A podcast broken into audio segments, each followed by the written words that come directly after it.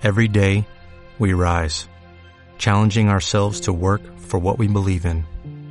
At U.S. Border Patrol, protecting our borders is more than a job, it's a calling. Agents answer the call, working together to keep our country and communities safe. If you are ready for a new mission, join U.S. Border Patrol and go beyond. Learn more at cbp.gov/careers.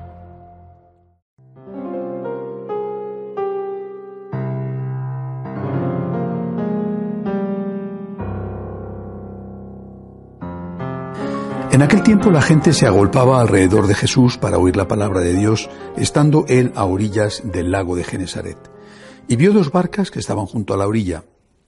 Los pescadores habían desembarcado y estaban lavando las redes. Subió a una de las barcas, la de Simón, y le pidió que la apartara un poco de tierra. Desde la barca, sentado, enseñaba a la gente. Cuando acabó de hablar, dijo a Simón, rema mar adentro y echad las redes para pescar. Simón contestó, Maestro, nos hemos pasado la noche bregando y no hemos cogido nada, pero por tu palabra echaré las redes. Y puestos a la obra hicieron una redada de peces tan grande que reventaba la red. Hicieron señas a los socios de la otra barca para que vinieran a echarles una mano. Se acercaron ellos y llenaron las dos barcas que casi se hundían. Al ver esto, Simón Pedro se arrojó a los pies de Jesús diciendo, Apártate de mí, Señor, que soy un pecador. Y es que el asombro se había apoderado de él y de los que estaban con él al ver la redada de peces que habían cogido. Y lo mismo les pasaba a Santiago y Juan, hijos de Zebedeo, que eran compañeros de Simón. Jesús dijo a Simón, no temas, desde ahora serás pescador de hombres. Ellos sacaron las barcas a tierra y dejándolo todo lo siguieron. Palabra del Señor. Este milagro de la pesca milagrosa, de la pesca extraordinaria, eh, tiene mucho que ver con la situación actual. Por ejemplo, eh, recientemente estuve en Irlanda con motivo del Congreso y de la Jornada Mundial de la Familia junto con el Santo Padre. La arquidiócesis de Dublín, la capital de Irlanda, Irlanda ha sido tradicionalmente un gran país católico con muchas vocaciones. La arquidiócesis de Dublín tiene en este momento tres seminaristas, solo tres seminaristas. Es una situación catastrófica.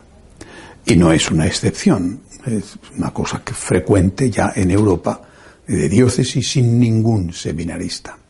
Esto puede ser comparado con aquella pesca infructuosa que estaban llevando a cabo los todavía no apóstoles, Pedro, Santiago, Juan, aún no discípulos de Cristo, y que no tenía ningún resultado.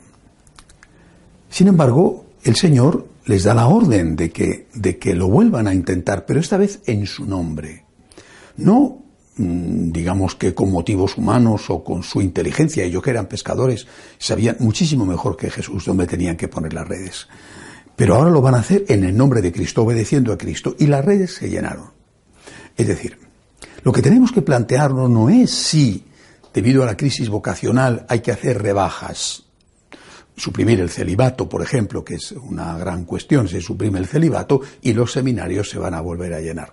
No, no sé si se van a volver a llenar porque también hay crisis de vocaciones en las iglesias que no tienen celibato, por ejemplo, las iglesias luteranas o las iglesias anglicanas.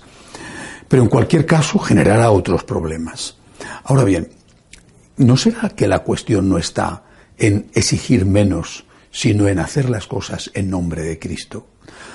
Hace unos días hablaba con un destacado representante de un importantísimo movimiento eclesial, eh, muy extendido en muchos países del mundo, y que me contaba desolado la crisis eh, que se vive en su movimiento, la crisis a nivel numérico, no digo a otro nivel y que antes tenían eh, su noviciado mm, abarrotado de gente. Eh, ellos no lo llamaban noviciado, pero en fin, sus aspirantes, eh, miembros consagrados de su instituto, y ahora en cambio, de todo el mundo, y están en más de 100 países, de todo el mundo no lograban reunir cada año a 10. La pregunta es, ¿estamos haciendo lo que Cristo quiere? En una diócesis, en una congregación religiosa, ¿estamos haciendo lo que Cristo quiere? ¿Estamos predicando en el nombre de Cristo? ¿O estamos predicándonos a nosotros mismos?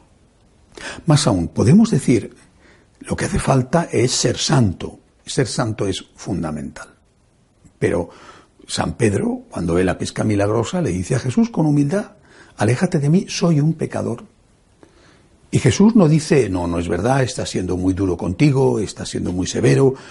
No le da importancia al tema. Lo que le dice es, no, no temas, le dice, desde ahora serás pescador de hombres. Eres un pecador, pero este pecador tiene que obedecerme.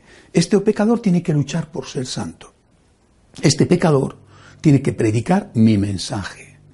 Si, si ponemos el acento en el pecado o en la mm, cualidad moral de la persona, que es, por ejemplo, lo que ocurría en la Edad Media con los cátaros, sobre todo eh, la herejía con la que se enfrentaron Santo Domingo de Guzmán y San Francisco de Asís, eh, eh, estamos diciendo que la gente se hace sacerdote o sigue a Cristo en función del mérito del sacerdote que ya existe.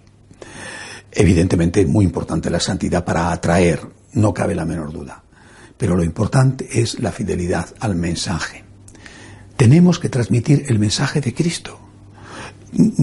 Es verdad que los contextos, a los ambientes han cambiado y que no vivimos hoy en tiempos de cristiandad con las iglesias abarrotadas, porque no vivimos en tiempos de familias con eh, muchísimos hijos, etc.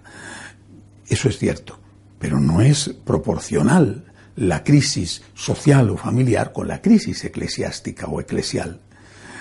La nuestra es más profunda no faltan jóvenes en Dublín para llenar el seminario de Dublín y sin embargo solo tienen tres. Y hablo de Dublín porque es una cosa que tengo todavía muy reciente, pero sin duda eh, no es la única diócesis. De hecho, hay algunas que no tienen ningún seminarista. La pregunta no es, por lo tanto, ¿qué tenemos que rebajar para que vengan? Sino la pregunta es, ¿estamos haciendo o no lo que Cristo quiere? ¿Estamos transmitiendo el mensaje que Cristo quiere? ¿Somos de verdad discípulos del Señor o nos predicamos a nosotros mismos o incluso predicamos a cosas y a personas que no tienen nada que ver con Cristo? Yo, le decía a estos amigos con los que hablaba hace unos días que me contaban sobre su movimiento y bueno, pues lo que ellos están haciendo, les decía, pero, pero vosotros creéis que un joven, un joven de hoy, va a renunciar a todo lo que le ofrece el mundo para hacer una cosa de tipo social. Si alguno decide renunciar a eso, es por algo que vale más y solo Cristo vale más. Solo Cristo toca nuestro corazón. Será, mm, repito, minoría, no cabe duda. No vamos a tener las cifras de hace incluso relativamente pocos años, pero no vamos a tener nada si no predicamos a Cristo, a Cristo crucificado y no somos fieles a Cristo de forma íntegra, de forma completa a la plenitud de su mensaje. Sin Cristo la iglesia no tiene sentido. Sin el Cristo que muestran los evangelios, la iglesia no tiene sentido. Y si no tiene sentido, desaparecerá. Quedará un resto, porque el Señor ha prometido que así será para siempre, pero quedará solo un resto. Pidámosle al Señor que llene las barcas, nuestras redes de peces, pero para eso escuchemos su voz y hagamos lo que Él nos pide, predicarle a Él y a su mensaje. Que así sea.